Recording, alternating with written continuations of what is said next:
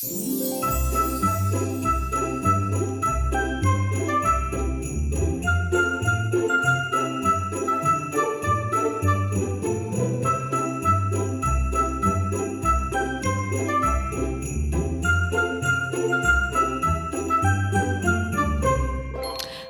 หุหุ tenemos que hablar de Santa Claus y del niñito Jesús.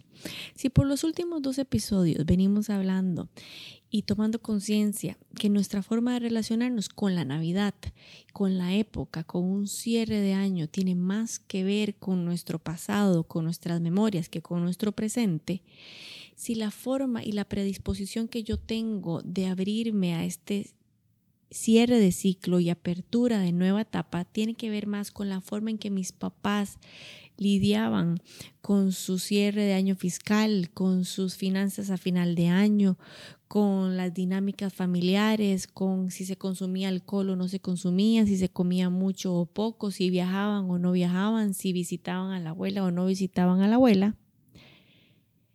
Si todo esto lo absorbimos, definitivamente la conversación del colectivo respecto a Santa Claus y el niñito Jesús también la tenemos de un lado o del otro.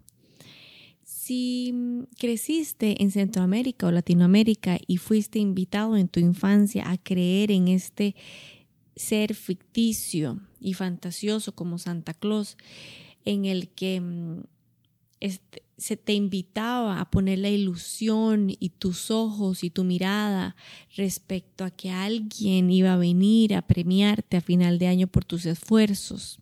Eso sí, siempre y cuando te hayas portado bien.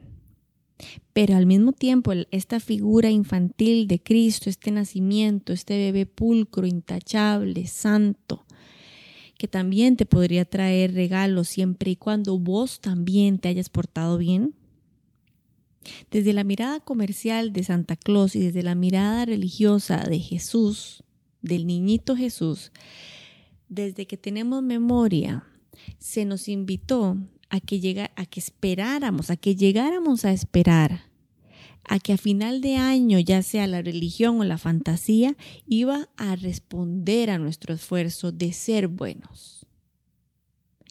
Y esto sirvió para meses de manipulación de los adultos a los niños y de esta mirada ingenua de los niños de, ok, entonces tendré que ser distinta, tendré que esforzarme más, tendré que cambiar mi naturaleza mala para ser merecedora de la misericordia del niñito Jesús o de la fantasía y los renos y la escarcha de Santa Claus. ¿Cómo no vamos a estar como adultos? Preocupados, frustrados a final de año por no haber logrado nuestros resultados? ¿Cómo no se nos va a despertar una nostalgia a partir de octubre, noviembre, diciembre, cuando existe esta memoria energética familiar de la preocupación por el aguinaldo, por el cierre de año, por el pago de salarios, por el ingreso de clases en enero, por las dinámicas familiares? Es como que hay demasiada información alrededor de la época, demasiada, demasiada mirada puesta en el afuera, por el cual sencillamente es una época en el que o miras hacia adentro o te distraes. Cuando hablo de distraernos no me refiero a que estén mal los regalos, a que estén mal las decoraciones, a que sea prohibido el consumismo, a que, el que caiga el capitalismo.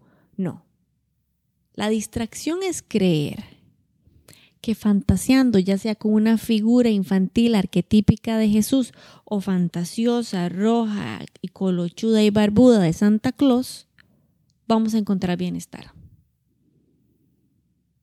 La Navidad no está en donde vos pongas la mirada allá afuera.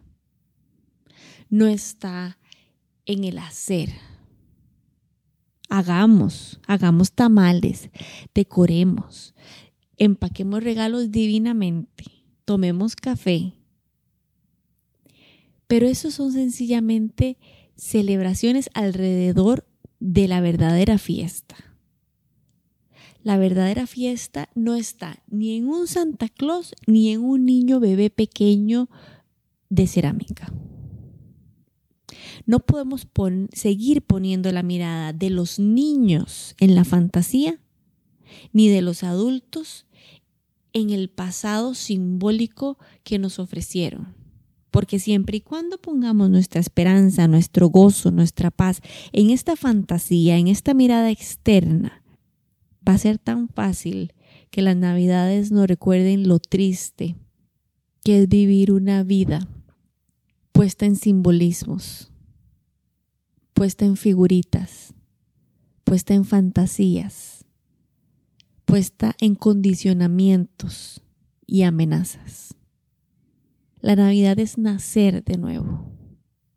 La Navidad es recordarnos que no hay nada de mí que no sea digno de ser amado. La Navidad es recordar que no hay nada que yo haya hecho durante el año o que haya dejado de hacer durante el año que me haga menos digna de la vida que yo quiero vivir.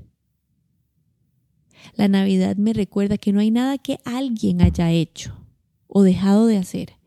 La Navidad me recuerda que no hay nada que alguien me haya dicho o dejado de decir que me quite el bienestar el mensaje de la Navidad era el mensaje que Jesús traía.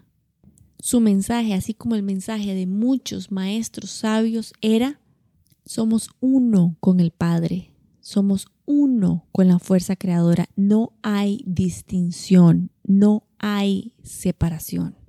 La Navidad se vuelve insoportable cuando vivimos en esta separación de lo que yo debería tener, de lo que yo debería ser, de lo que yo debía ser. La Navidad es nacer de nuevo a lo que eres, a lo que naciste siendo.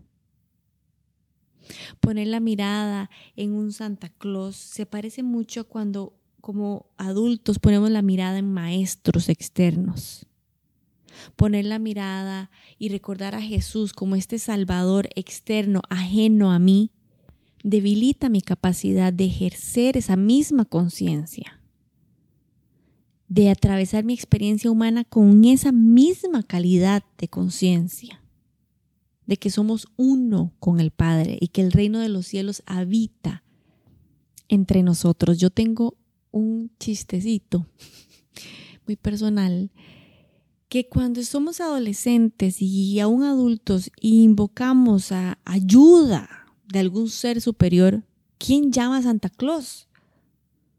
Vos llamas a Santa Claus por ayuda. ¿Por qué le damos a los niños algo que no les funciona solo para que un adulto se contente de ver a un niño feliz? Realmente el adulto la única forma que encuentra de conectar con un niño es vendiéndole una fantasía y verlo alegrarse con la fantasía. Elevemos la conversación de la Navidad. Elevemos el discurso de lo que realmente significa. Veamos a niños felices vinculando con su familia, conociendo a su familia, construyendo con su familia tradiciones. Quitémosle la mirada a los niños de donde no hay un valor, Quitémosle la mirada a los niños de donde no se van a encontrar a sí mismos. Dejemos de usar la fantasía como que si la realidad no fuera suficientemente buena. Para ver si algún día los adultos también logremos estar en paz y disfrutar la realidad y encontrar la magia y encontrar la belleza y encontrar el humor y la curiosidad y las luces en la realidad que ya habitamos.